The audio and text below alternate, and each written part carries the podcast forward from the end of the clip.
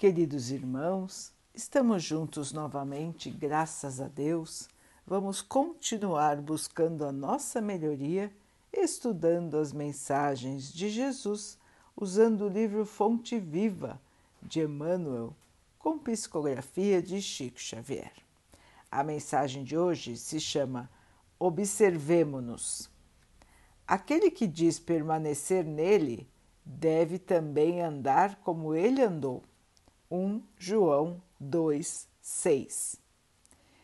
Existe quem afirme viver com a bondade de Jesus e não hesita em atirar-se contra os semelhantes com a maledicência e a crueldade. Existe quem assegure compreender o otimismo do Divino Mestre e não vacila em concentrar-se nas sombras do pessimismo e do desespero. Existe quem proclame a fraternidade do Cristo, incentivando a separação e a discórdia. Existe quem exalte o trabalho incessante do Senhor na extensão do bem, acomodando-se na rede da preguiça e do comodismo. Existe quem louve a simplicidade do eterno amigo, complicando todos os problemas da estrada. Existe quem glorifique a paciência do sublime instrutor, agarrando-se ao pedregulho da agressividade e da intolerância. Se nos confessamos aprendizes do Evangelho, observemos os nossos próprios passos. Lembremos-nos de que o nome de Jesus está empenhado em nossas mãos. Assim compreendendo, adaptemo-nos ao modelo divino.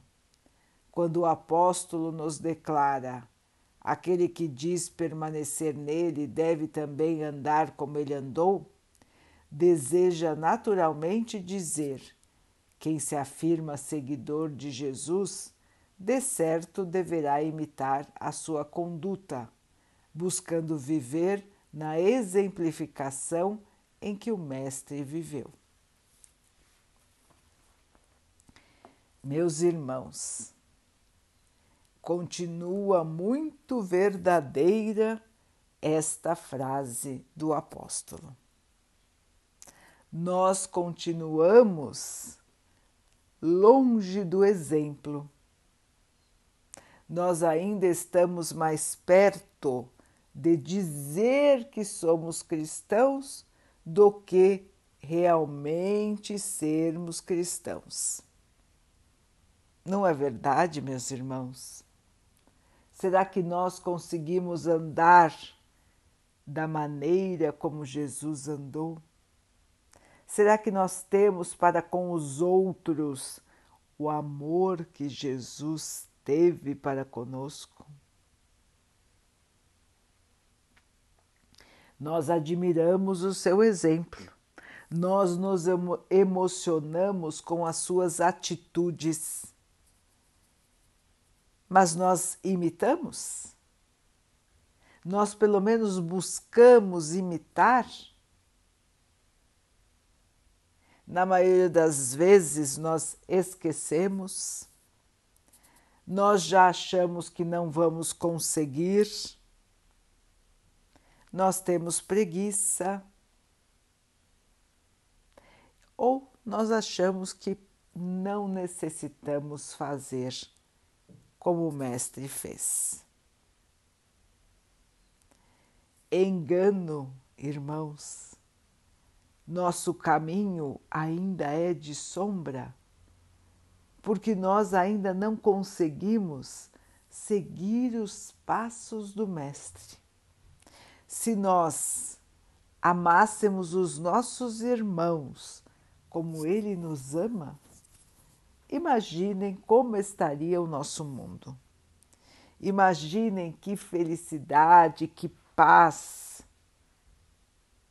que tranquilidade seria o nosso planeta. Irmãos, isso depende de nós, de todos nós. Um dia, a Terra também será um mundo superior. e aqui reinará a paz e o amor. Por enquanto, nós, seus moradores, estamos ainda engatinhando na escola do amor. Mas precisamos nos observar, porque se nós não observarmos os nossos próprios passos, como é que vamos nos corrigir? Como é que vamos mudar? Como vamos evoluir? O convite de hoje, irmãos, é para que possamos observar as nossas próprias atitudes, porque elas dizem o que vai dentro de nós. Atitudes boas, atitudes de amor, de paciência, de carinho, de perdão, de bondade, de humildade, mostram que dentro de nós já existe a chama do bem. Ao contrário, atitudes sombrias, desagradáveis, violentas, egoístas, orgulhosas, mostram que dentro de nós ainda existe sombra e que nós precisamos trabalhar para encerrar e mudar. Então, irmãos, a vigilância, o orar e vigiar é fundamental para nós. Pedir ao Pai forças para mudar, forças para evoluir e observar a nós mesmos, vigiar a nós mesmos, para que possamos, enfim, purificar o nosso espírito e evoluir. Todo dia é dia de mudar, irmãos. Ninguém é velho demais para não mudar, porque o espírito é imortal. Portanto, irmãos, toda hora é hora de alterar o rumo de nossa história, de alterar o nosso futuro para o amor. A escolha é de cada um. Ela é feita todos os dias, porque o Mestre nos aguarda desde a criação da Terra. Ele já aguarda a nossa transformação. Ele nos observa sempre e sempre sustenta nossas atitudes no bem. Portanto, irmãos, se nos achamos incapazes da transformação para o bem, vamos seguir mais uma vez o exemplo do Mestre, pedindo ao Pai forças e vamos perseverar no caminho do bem os irmãos vão ver que tudo vai se acalmando, tudo vai se ajeitando e nós vamos nos modificando. E com isso ficamos mais fortes, mais tranquilos e mais felizes. Vamos então orar juntos, irmãos, agradecendo ao Pai por tudo que somos, por tudo que temos, por todas as oportunidades que a vida nos traz para a nossa evolução, que possamos perceber e aproveitar. Que o Pai possa assim nos abençoar e abençoe a todos os nossos irmãos.